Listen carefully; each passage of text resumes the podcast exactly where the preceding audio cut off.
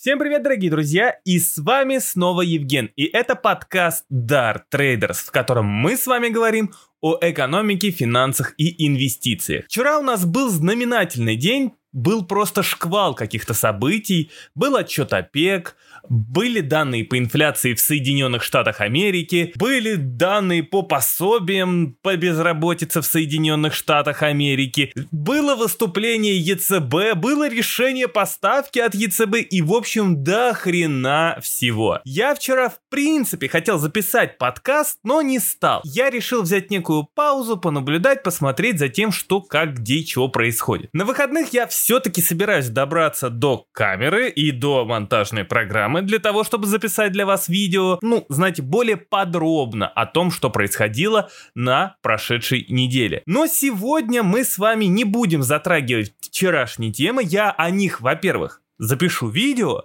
а во-вторых, я о них еще более подробно напишу на выходных, когда у меня будет побольше времени. Сегодня я хотел бы с вами поговорить о Банке России, а именно о решении Банка России по процентной ставке. Давайте начнем с того, что в принципе сегодня я ожидал, что процентную ставку повысит на 0,25%. Я видел все прогнозы, которые мы имеем. Большинство прогнозов говорило о том, что именно от банков, аналитиков, экономистов, что ставку поднимут на 0,5. Более того, уже в пятницу утром, то есть, ну, прям вот перед самим решением поставки от ЦБ, а были прогнозы о том, что ЦБ вообще повысит ставку на 0,75 базисных пунктов. Я сразу скажу так. Я говорил про 0,25 только потому, что это было логично, учитывая средний диапазон ставки о котором объявил сам Банк России. Я придерживался исключительно только просто обычного подсчета, метода подсчета, то есть что будет, если ЦБ, допустим, сегодня повысит ставку более чем на 0,25, то есть на 0,5, на 0,75, какое себе ЦБ тогда оставит пространство, чтобы не выйти за свой же диапазон, который ЦБ сам себе и назначил. Знаете, так скажу, что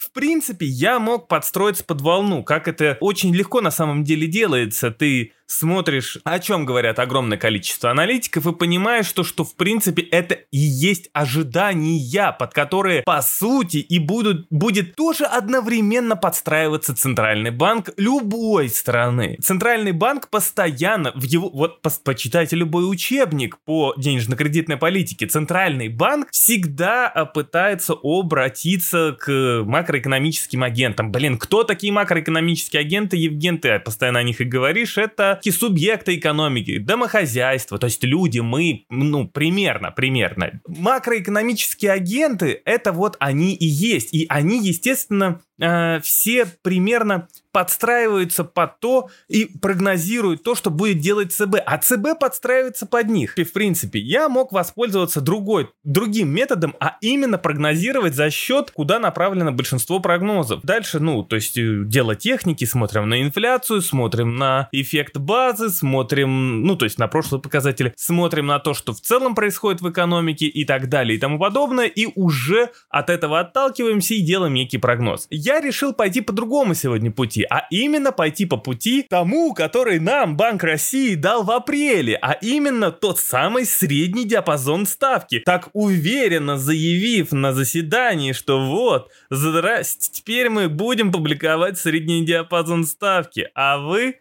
Сидите и смотрите. Но это наш средний диапазон ставки. И все сразу ринулись высчитывать так, так, так, так, насколько центральный банк может поднять, насколько не может, блам-блам-блам. Все понесло, все классно, все супер.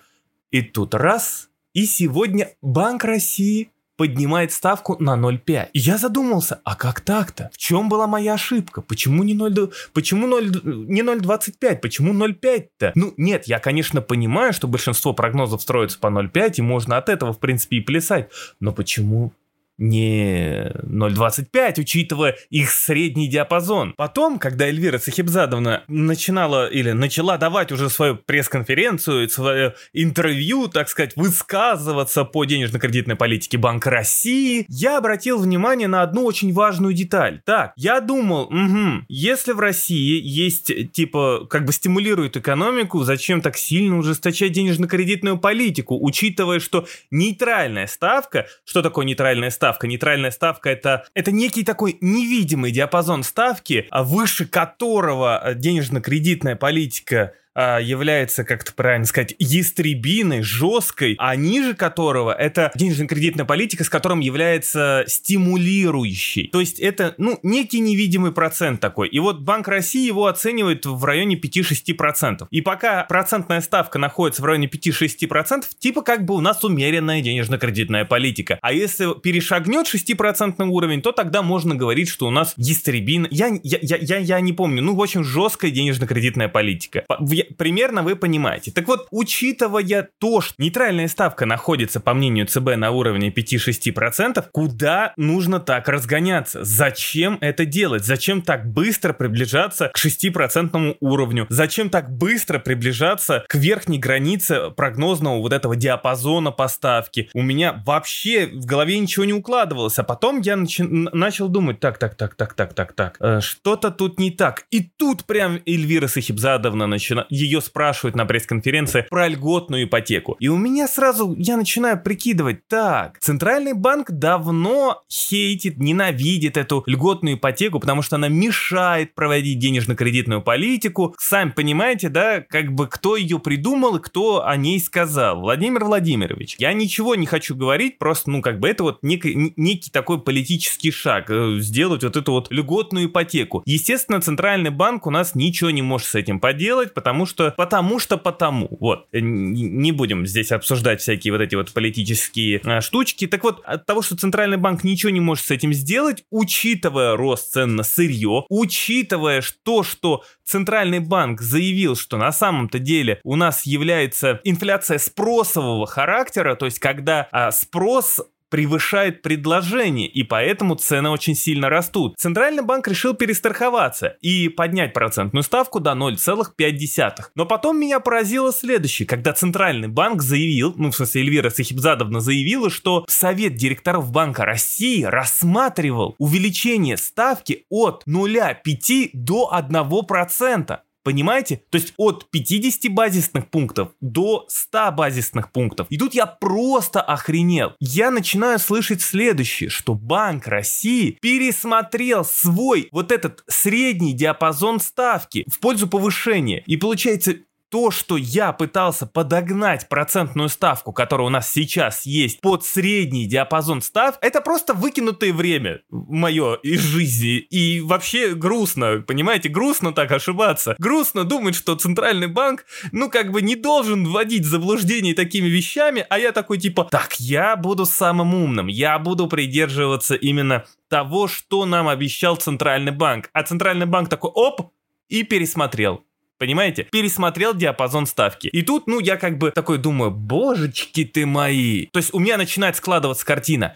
Я такой, раз Совет директоров Банка России рассматривал увеличение ставки аж на 1 процентный пункт и пересматривают сейчас вот этот средний диапазон ставки в пользу повышения, то тогда нас реально с вами ждет впереди что-то очень стрёмное. Э, стрёмное, к чему готовится наш центральный банк, или в целом наше правительство. Или в целом, может быть, центральный банк так сильно испугался растущей инфляции, что они уже начинают просто максимально как-то перестраховываться. Понимаете? То есть теперь пересмотрев диапазон ставки, когда мы знаем, что его все-таки как бы могут пересматривать, да, Евген, да, вот так вот, запомни, могут, у нас могут все. Когда э, я узнал, что его пересмотрели и э, банк, э, совет директоров рассматривал один процентный пункт, я понял, что теперь реально мы можем с вами предполагать, что если мы увидим с вами рост инфляции, то есть продолжающийся рост инфляции, то в принципе Банк России как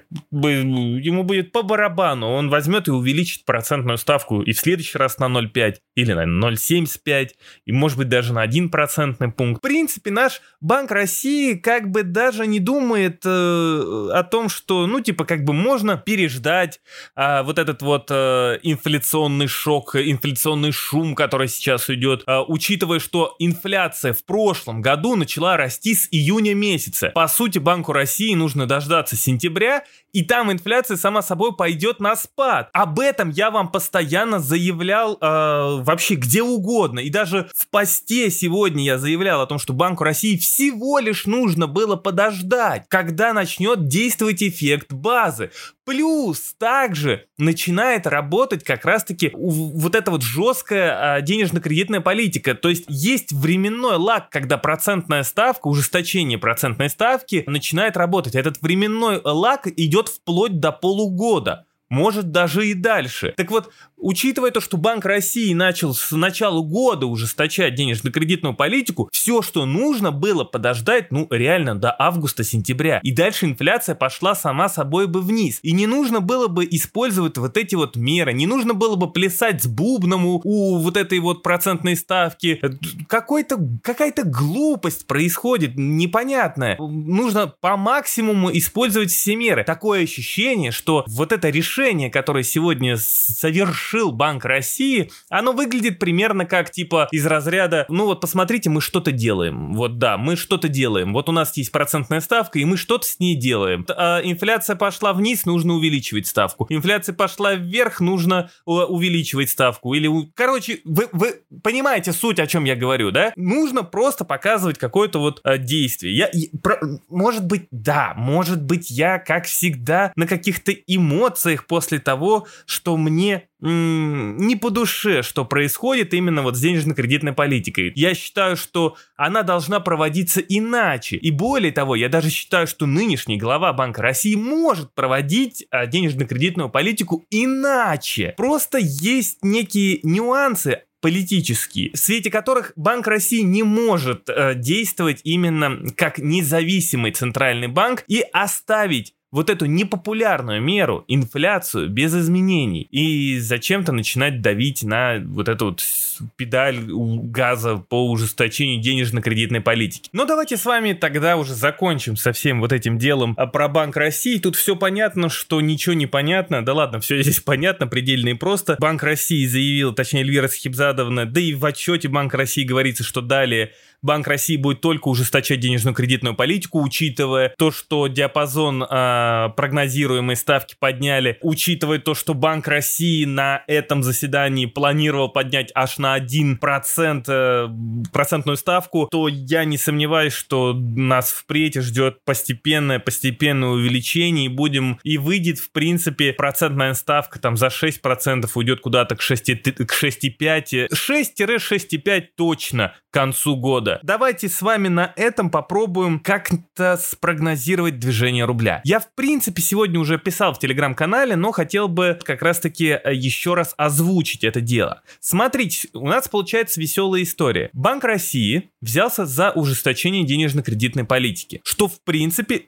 учитывая, что э, по моим прогнозам, если мы видим э, повышение среднего диапазона ставки и видим как раз-таки то, что на этом заседании Банк России хотел, хотел увеличить, увеличить ставку аж на 1 процентный пункт, а это означает то, что до конца года мы точно увидим увеличение ставки. Так вот, это будет до конца года давать некую поддержку рублю. Далее, нефть, как мы с вами понимаем, будет только расти. По данным Международного энергетического агентства, уже, по-моему, в первом полугодии или... А, во втором полугодии 22... А, нет, в первом полугодии... Короче, в 2022 году спрос на нефть выйдет за допандемийный уровень. То есть, мы с вами увидим рост цен на нефть. Учитывая то, что были снижены капзатраты, учитывая учитывая то, что есть запрет на кап-затраты, нефть будет расти в цене и дальше даже, в принципе, не очень-то сильно спасет и иранская нефть. Примерно мы увидим где-то 80, 85, а то и 90 совсем скоро. Ну, как совсем скоро? Может быть уже даже в конце года, а может быть уже э, где-то в начале следующего года, а может быть и гораздо раньше. О нефти мы с вами чуть-чуть подробнее поговорим попозже. Основной тезис, то, что мы видим ужесточение денежно-кредитной политики в России и видим рост цен на нефть. Это все будет позитивно сказываться на рубле. По сути, рубль должен укрепляться, но мы с вами знаем, что